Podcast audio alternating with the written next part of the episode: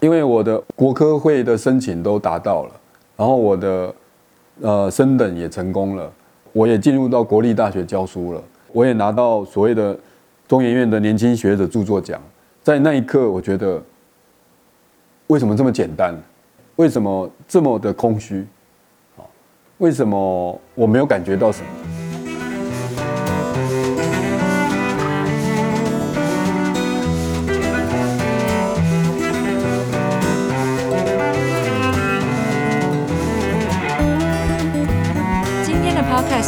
是镜文化一个新的尝试，我们邀请艺术家和策展人来看看艺术的力量如何像菌丝网络一样，虽然不可见，却能够在地下绵延几公里长。深入社会的土壤。那我们今天邀请到的来宾是策展人龚卓军，他的研究型策展就是以田野调查作为方法，不只能够更深化展览的论述，也是结合台湾本土文化或是在地社群的做法。二零一七年，他在台南萧陇文化园区策划的展览《近未来的交陪》，策展团队不止跟去台南嘉里金堂殿的庙会绕境，也跟着邻近的仁德大甲慈济宫搞陪。最后还向庙方借展，把庙宇的门牌坊跟七八十岁老画师的作品，通通跟当代艺术的作品放在同一个展场。这样做也重新定义了那些本来被群众认为只是工匠所做出来的东西，其实是一种艺术。近未来的交培这个展览，后来得到了台新艺术大奖。交培这个主题也延续举办了明月版本的“想要带你游花园”明月交培艺术季。从视觉上的妙画或是建筑，也转移到民间的音乐。龚卓君做出来的展览可以说是非常的台。今天的节目会请他聊聊这种特殊的策展方式。那我们先请老师跟我们介绍一下自己的背景好吗？大家好，我是龚卓君，我在台南艺术大学教书。二零零七年之前呢，哈，我还没进台南艺术大学教书。我是在中山大学教哲学啊，所以我的背景呢，哈，念的是欧洲哲学啊，主要是身体哲学。我的策展是从二零一三年开始，今天很高兴来这边跟大家分享。你一路读哲学，一直到台大哲学系的博士，中间怎么会有机会接触到艺术家或是艺术界的经历呢？博士班的时候进到张老师月刊当编辑，他的英文叫做 Living Psychology，就是说他是要从生活文化去谈人的心理。他们要求我们这些所谓的高材生，去掉所有的理论的语言跟框架啊，啊，这个把我难倒了。所以我出去采访回来，就开始被讪笑，就是所有的同事都在笑我说：“哎，你的东西都中文吧？我怎么都看不懂？”对，哈，这个理论你可不可以跟我讲一下？那我跟他们讲的时候，他就说：“你以为我真的要听了？我知道你把那个东西把它去掉，这样子。”所以稿子就一直反复的改，反复的改，哈。那改掉啊这些理论的名词，直到它变成一个一般人生命中啊，我们总编辑讲的，余德辉老师讲的，总有一个故事是没有被说出来过的哦。那你应该要把这个故事把它写出来。那三年多在张老师月刊受到这样子训练，所以有一个作家的想法，但是同时也接触到了呃艺术家，像林良才，还有一个叫李正成啊做。这种刻印金石的哈，把他们的故事写出来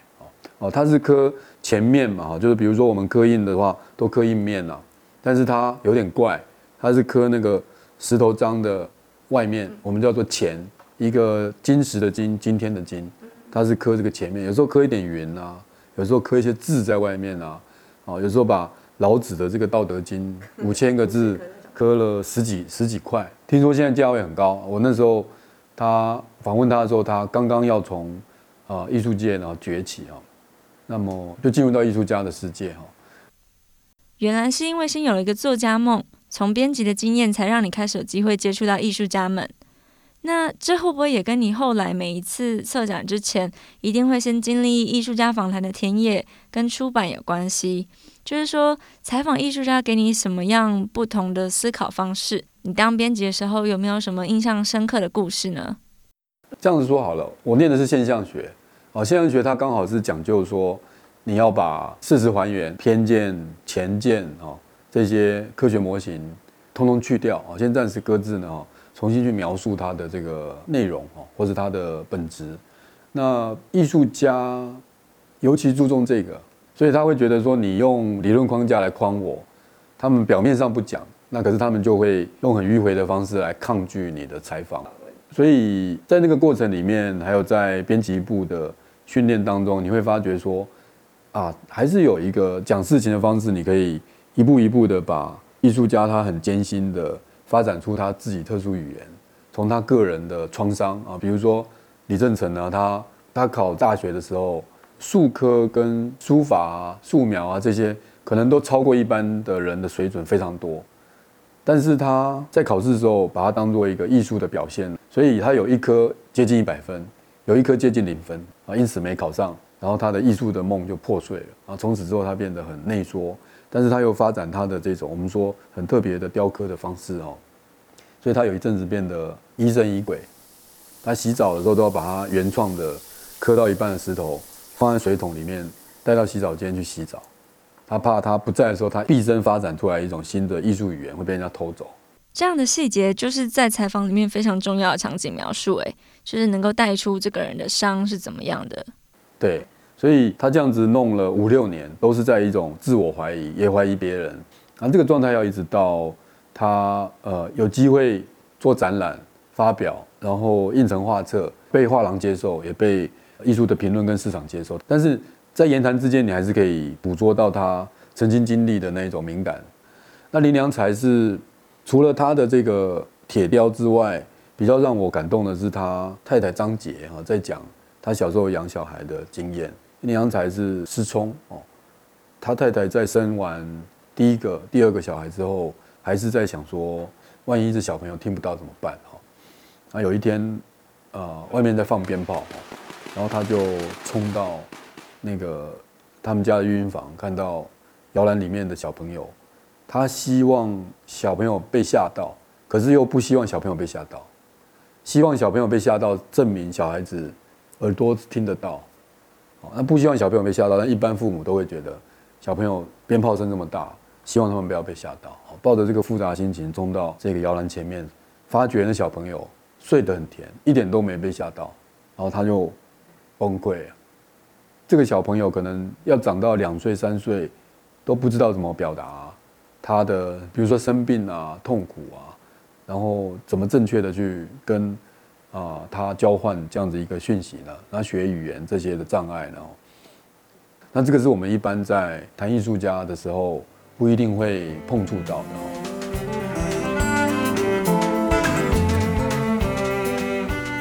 就是从比较人物的角度，或是你所说的现象学还原的观点来理解艺术家他们的创作历程跟生命的转折，而不是只有看到哦他们的作品概念是什么，然后他们有哪些成就跟哪些光鲜亮丽的那一面。不过你离开博士班之后，一开始还是先进了淡江和中山大学哲学系教书，后来才有机会去到艺术大学。那这中间有什么样的转折，让你开始渴望？更渴望接触艺术的世界，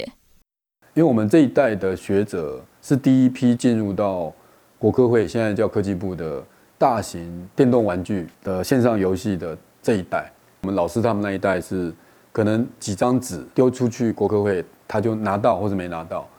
到我们那个时候开始要写十五页、二十页的报告，呃，检讨这种研究架构、书目等等这些东西写得非常非常细，然后上传到国科会的平台。经过匿名审查，其实我们长期都处在一种焦虑，就是说什么时候要提申请。它的结果就是，我们这一代虽然像我的这个年纪参加过三月学运，然后可是进到这个机器之后，就其实是整个被磨平。我想两千年之后进入到大学去教书的所谓的老师跟学者，应该全部都学习过这种我们叫学术点数的统计学。什么活动你不应该参加？什么可以帮你升等？什么样的文章是没有点数的？等等哦，这些部分必须精细的计算，你才能够很顺利的到副教授、到教授的升等。可是其实这个是你的学术的黄金十年。假设从三十五岁比较年轻的状况，三十五岁到四十五岁，你最能够奠定你的思考跟学术基础的这段时间，难道你不需要更奔放的空间吗？哦，这个有好有坏。但是我的评价没有很高，我我知道我只是会玩这个 game，而且我申请得到国科会，我养得起助理，但是内容我一点都不喜欢，是一个空虚状态里面。为什么会这样？因为他一年一次计算嘛，我觉得够了，所以后来就转到艺术大学去了哈。那那时候是对哦妇科跟德勒兹现象学美学这个影响下面的问题感兴趣，但是我觉得说，我可不可以开始用一个不同的模式来做哲学或思想工作？当时的想法没有这么明确，但是因为南艺大的老师一直来找，然后找我们去兼课啊，我第一次知道什么叫双年展，是二零零四年。建筑繁殖场去威尼斯双年展做台湾馆，他们邀我去看，我才知道说哦，有一个东西叫双年展，而且规模这么大，它可以弄到整个这么大的岛，所以就变变野了。听起来，老师你真的进入到所谓的艺术圈，其实起步也不是那么的早，嗯，蛮励志的，因为你其实零四年才第一次去看过双年展嘛。那你怎么在短短的这几年间开始认识到艺术评论，甚至去做一些策展的工作呢？那个时候我就进了学校，二零零七年，那我开始教艺术家。教艺术家有个特别的经验，就是说你必须要去评图，有很多机会你要对一些作品发言。但我觉得我还蛮虚的，啊，就是在评图的场合，有时候一天两天，持续的要看十几二十个艺术家的作品，立刻要提出一些看法。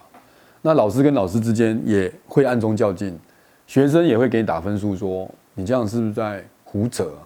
你是不是已经血糖过低了？然后该去休息。但是更多时候可能是讲错话，然后伤害到学生。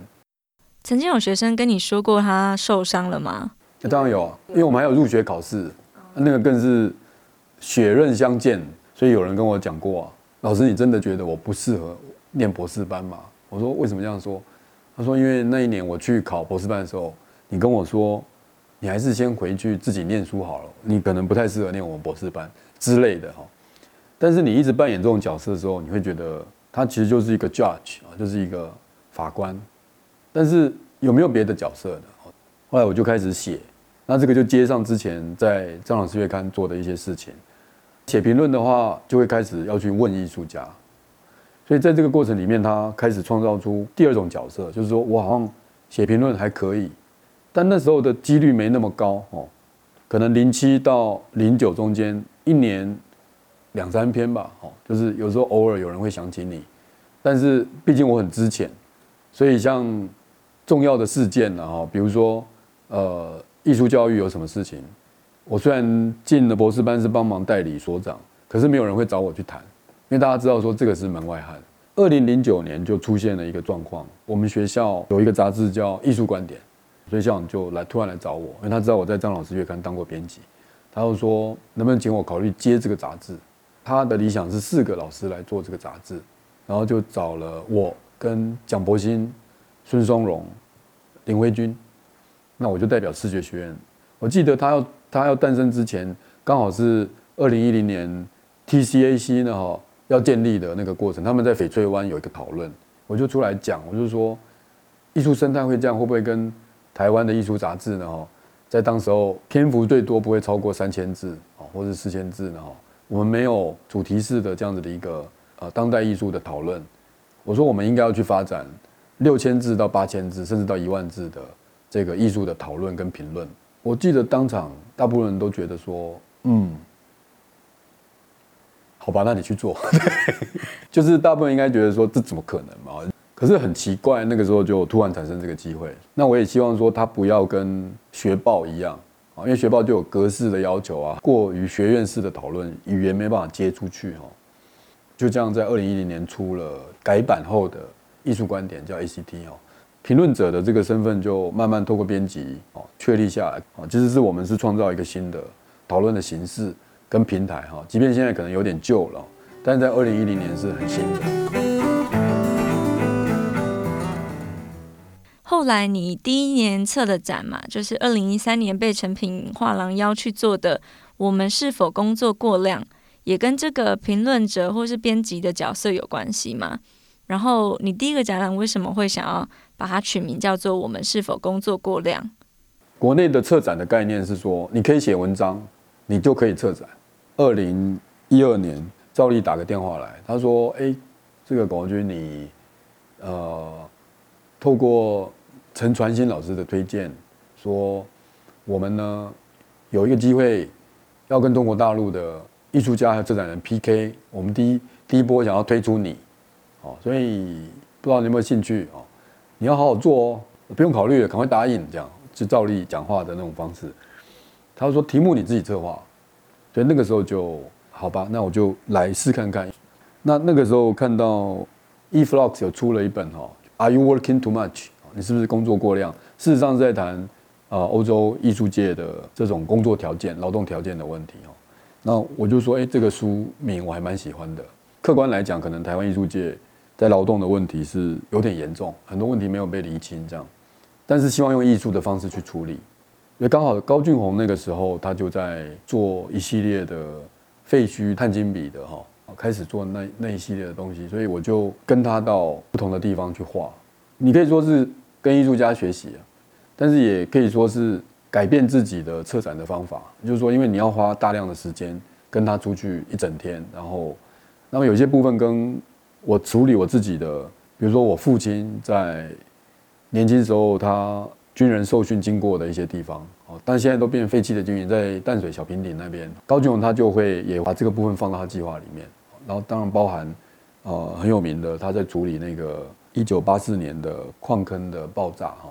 就是后来有人吃人肉的哈，瑞丰煤矿附近的海山煤矿，那这些地方我都跟他去哦，呃，透过这个过程，我才发觉说啊，我了解的台湾真的是少得可怜，可能是因为跟到高俊宏的关系，好像随便一个艺术家比我知道都多很多很多倍，我就会觉得说哇，这个太巨大。但是太有趣，太有吸引力了哈！能够跟的话就一直跟，因为工作过量它，它会涉及到不同的机制，有美术馆，有画廊，有替代空间哦。那么有策展人，有这个评论家，艺术家当啊已经包含在里面。所以这个中间的访谈啊，然后邀请他们写作，等于说我把从张老师月刊到 ACT 做的事情转到展览的方法，从一个编辑生产性的编辑方法。去做类似一个专题的策划。从负面的角度来讲，就是说，除了出版，我还能做什么呢？我常常觉得，学习的过程里面，出版可能是我最有把握的一个生产的形式。对我来讲，策展人的核心工作，如果是展场设计的话，我就不行了，因为那个不是我专长。我不会的东西，我绝对不会假装，我一定会找别人来做。后来到二零一七年，你在台南沙龙文化园区用那个旧糖厂的空间策划了展览。近未来的交培，我记得田野调查可能从二零一五年就开始了，所以光是这个前期的调查出版就花了两年的时间。然后你也跟策展团队真的实践了高博的精神，跑去跟宗庙的主委啊，或是民间的艺师互动，而不是只有停留在哦当代艺术圈内部自己的讨论。所以为什么田野对你而言这么重要？呃，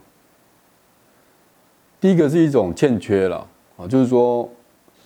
我们这一代，或是说现在很多的这个执政者呢，哈，呃，像我这样背景的，台湾大学哲学研究所拿到博士，其实是社会上觉得是你是属于成功的那一方，你从来没有失败啊。当然你自己个人会觉得你很多方面很失败啊，跳舞学不会，然后运动很差等等的。可是这样子的生命有一种基本的欠缺，就是说，因为你从联考这个制度成长，或者说你从国外拿学位回来。然后你一下子就进到一个这个社会来讲，给你的薪水、给你的福利、给你的条件、给你的生活，其实全部你都不用担心了。但是在这个生命状况，你再也不用去接触社会的底层、活生生人的现实，或者说像民间宗教，没有理由去接触啊，因为它不是很高级的东西，它也不是很理性的东西。那么你作为一个成功者，你不是鲁蛇，你接触这些东西干嘛呢？好但这个这个欠缺对我来讲是。我觉得这样生命就是一个完全不够的。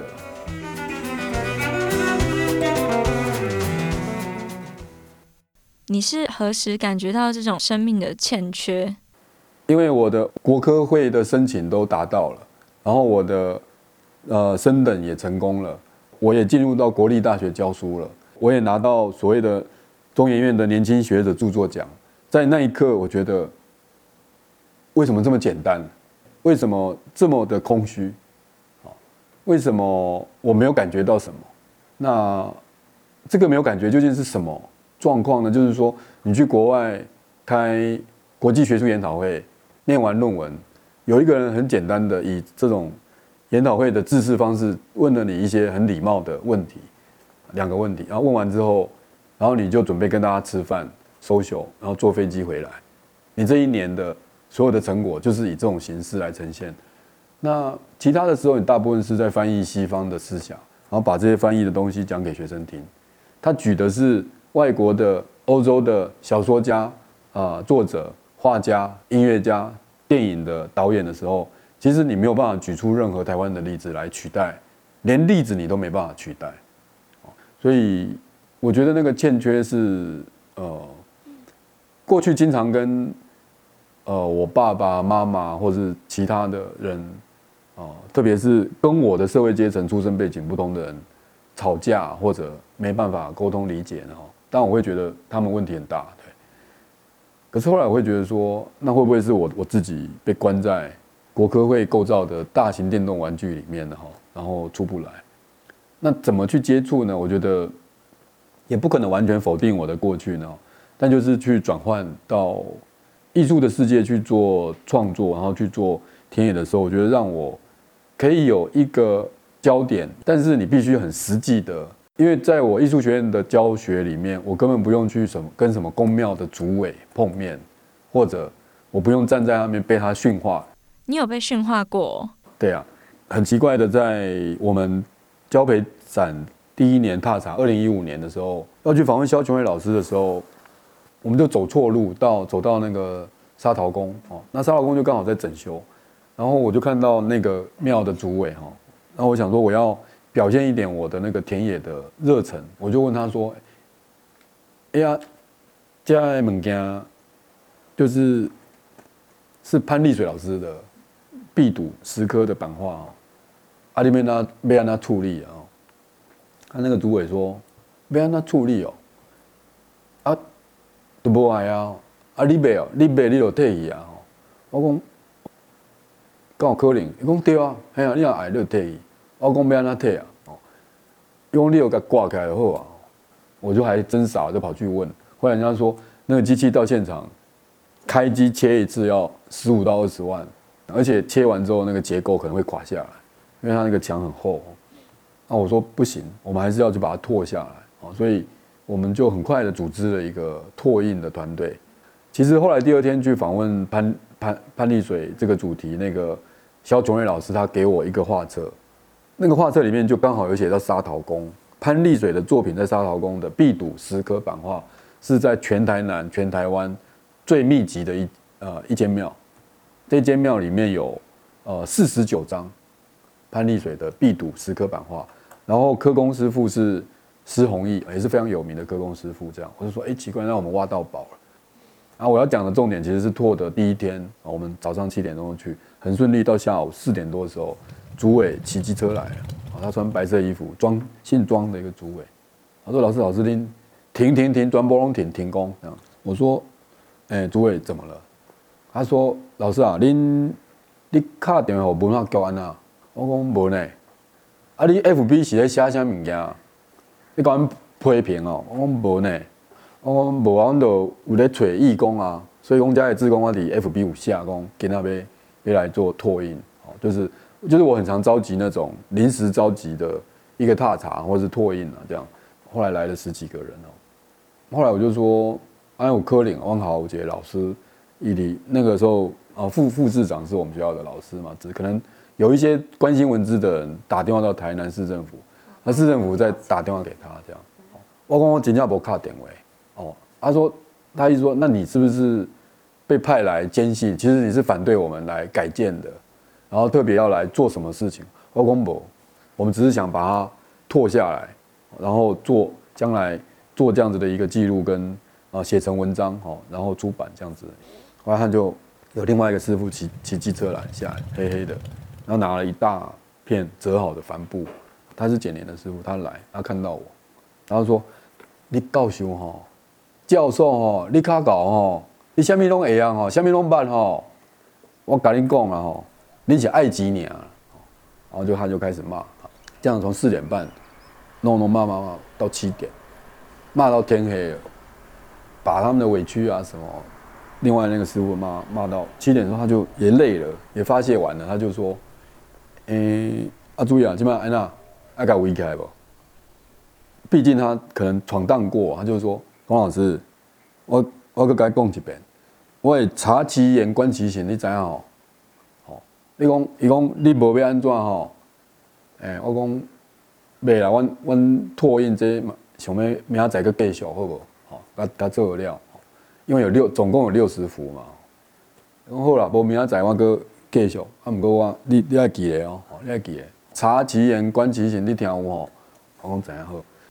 我刚刚还天真的以为艺术家跟策展人去做田野调查都是快快乐乐、顺顺利利的，不知道中间有这些曲折。那这件事情的后续呢？沙陶公他们还是改建的吗？后来他就捐给我们，他把敲下来的部分呢，吼，给了我们，然后。他说，他有天打电话给我说，哎、呃，龚老师啊，我今麦已经卡了来，啊，你若买你来退。我说，啊，这爱什么条件啊？爱爱偌济钱？伊讲不是钱的问题啊，我知影你讲，我知影你会甲保管好，所以后来我就把它放到萧壠去展览。其实他们的生活观、价值观，即使有所不同，可是对我来讲，都像是一个放大的图，因为它是以那个东西来冲击我，让我觉得说，啊。原来事情是要这样子，哦，原来我还是要坚持这个，他才会这样子，或是原来我我们自己在策展团队在谈的事情，那离现实可能还是有一段距离，哦，那等等哦，那这个部分，即便我不同意，不一定同意那个价值，但是，呃，我会被强迫去思考，我会对那个被放大的。接触事件会有一个强烈的感觉，那我觉得这个部分是可能展览里面最对我来讲最珍贵的吧，因为我在学校就不可能再体验到那些，但是我之所以出来展览，花这么多力气，也只不过是为了这些吧。面对面的遭逢，啊，是没有办法安排，然后也没有办法再来一次，它就这样发生，然后它就这样冲击。关于你刚刚所说那种巨大。迫使你思考的感受，也是我们这些身为观众的人常会在你的展览里面感受到的。那下集我们可以继续谈这个部分。